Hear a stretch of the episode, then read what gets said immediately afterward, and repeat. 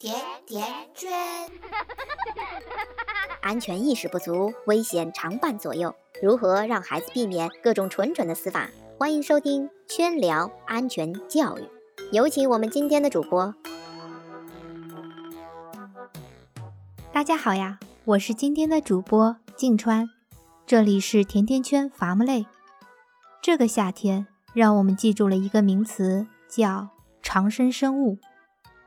随着一众高官纷纷落马，闹得沸沸扬扬的假疫苗事件算是告一段落了。接种了问题疫苗的孩子也得到了补种。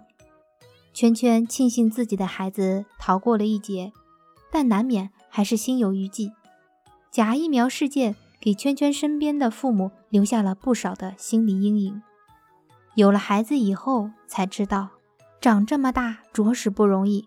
过去的每一天都隐藏着未知的威胁，可怜天下父母为孩子担了这么多心。不过，今天要说的主角啊，不是假疫苗，是另一种可怕的威胁。它听上去离我们的孩子很远，以至于很少有家长给孩子做科普。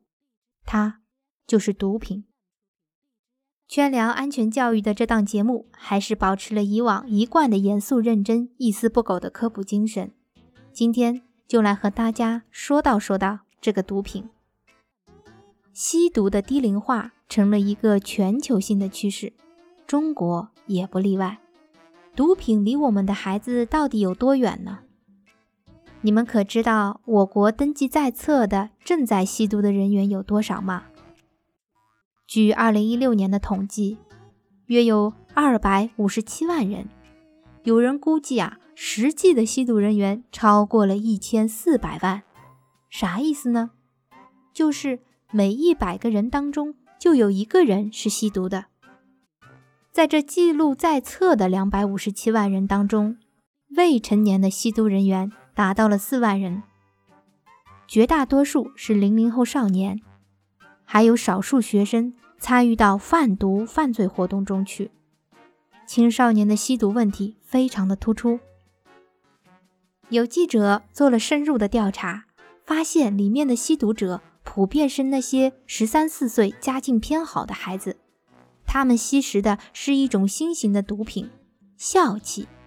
不知道的朋友可以自行百度一下什么是笑气。今年已经有好几个孩子。吸笑气吸死了。吸毒需要花费大量的钱财，很快家长给的零花钱都吸完了，他们就开始偷家里的钱，有的开始贩毒，有些女孩甚至开始卖淫。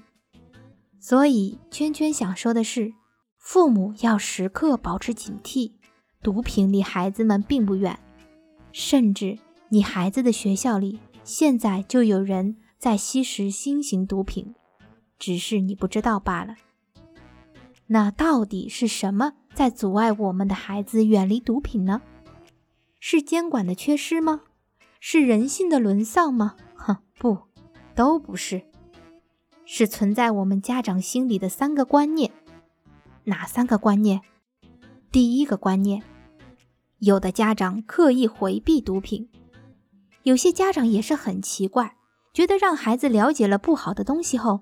孩子会变坏，索性选择回避，不主动提起，也不回答孩子的提问。难道你不说，孩子就接触不到有关毒品的信息了？这是掩耳盗铃，典型鸵鸟心态。当孩子好奇的时候，家长完全可以借着这样的机会，主动跟孩子讲一讲毒品和毒品的危害。你讲的越清楚，孩子的好奇心就越小。孩子明白吸食毒品代价巨大，就不会自己偷偷摸摸去尝试了。同时，你也只有讲清楚了，孩子才有能力去辨别毒品和拒绝毒品。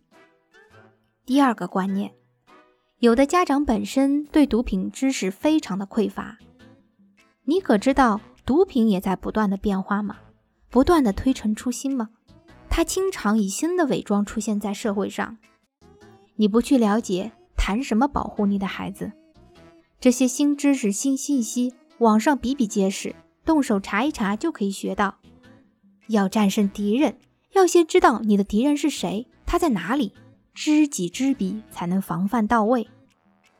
第三个观念，有的家长认为只有坏孩子才和毒品有关系。他们觉得自己的孩子品学兼优，怎么可能沾染毒品呢？掉以轻心，往往会让坏人有机可乘。毒品是不会告诉你的孩子自己是毒品的，他会各种伪装。据圈圈所知，不少毒贩会将毒品包装成糖果。饮料的形式卖给孩子，甚至送给孩子，一不留神就会染上了毒瘾。没有人是天生的吸毒者，不少毒贩子曾经是品学兼优的好孩子。在这样一个复杂的社会中，每个家庭都不应该对毒品掉以轻心。最后一个很重要的问题：如何判断一个人是否沾染了毒品？美国防范药物滥用的机构做过一个比较规范的提示，他提醒家长，当孩子出现下列征兆的时候，就要警惕可能是毒品引起的。圈圈在这里例举其中几条：你的孩子态度突然转变，包括突然对以前喜爱的活动失去了兴趣，经常处于模糊的情绪中，或者不寻常的情绪爆发。突然拒绝参加学校的活动，或者开始逃课；突然有抵触情绪，开始反抗某项规定或者批评，或者变得垂头丧气；突然转变了睡觉和饮食的习惯，等等等等。大家可以对比自查下，看看自己孩子的身上有没有出现上述的异常。现实世界里，我们只有一条命。出了事，直接就 game over 了。生命容不得半点掉以轻心。关注我们的微信公众号“甜甜圈伐木累”，回复“防范毒品”四个字，可以查看本期的文字版内容，里面会有更详细的说明。珍爱生命，远离毒品。感谢大家的收听和转发，我们下期再见。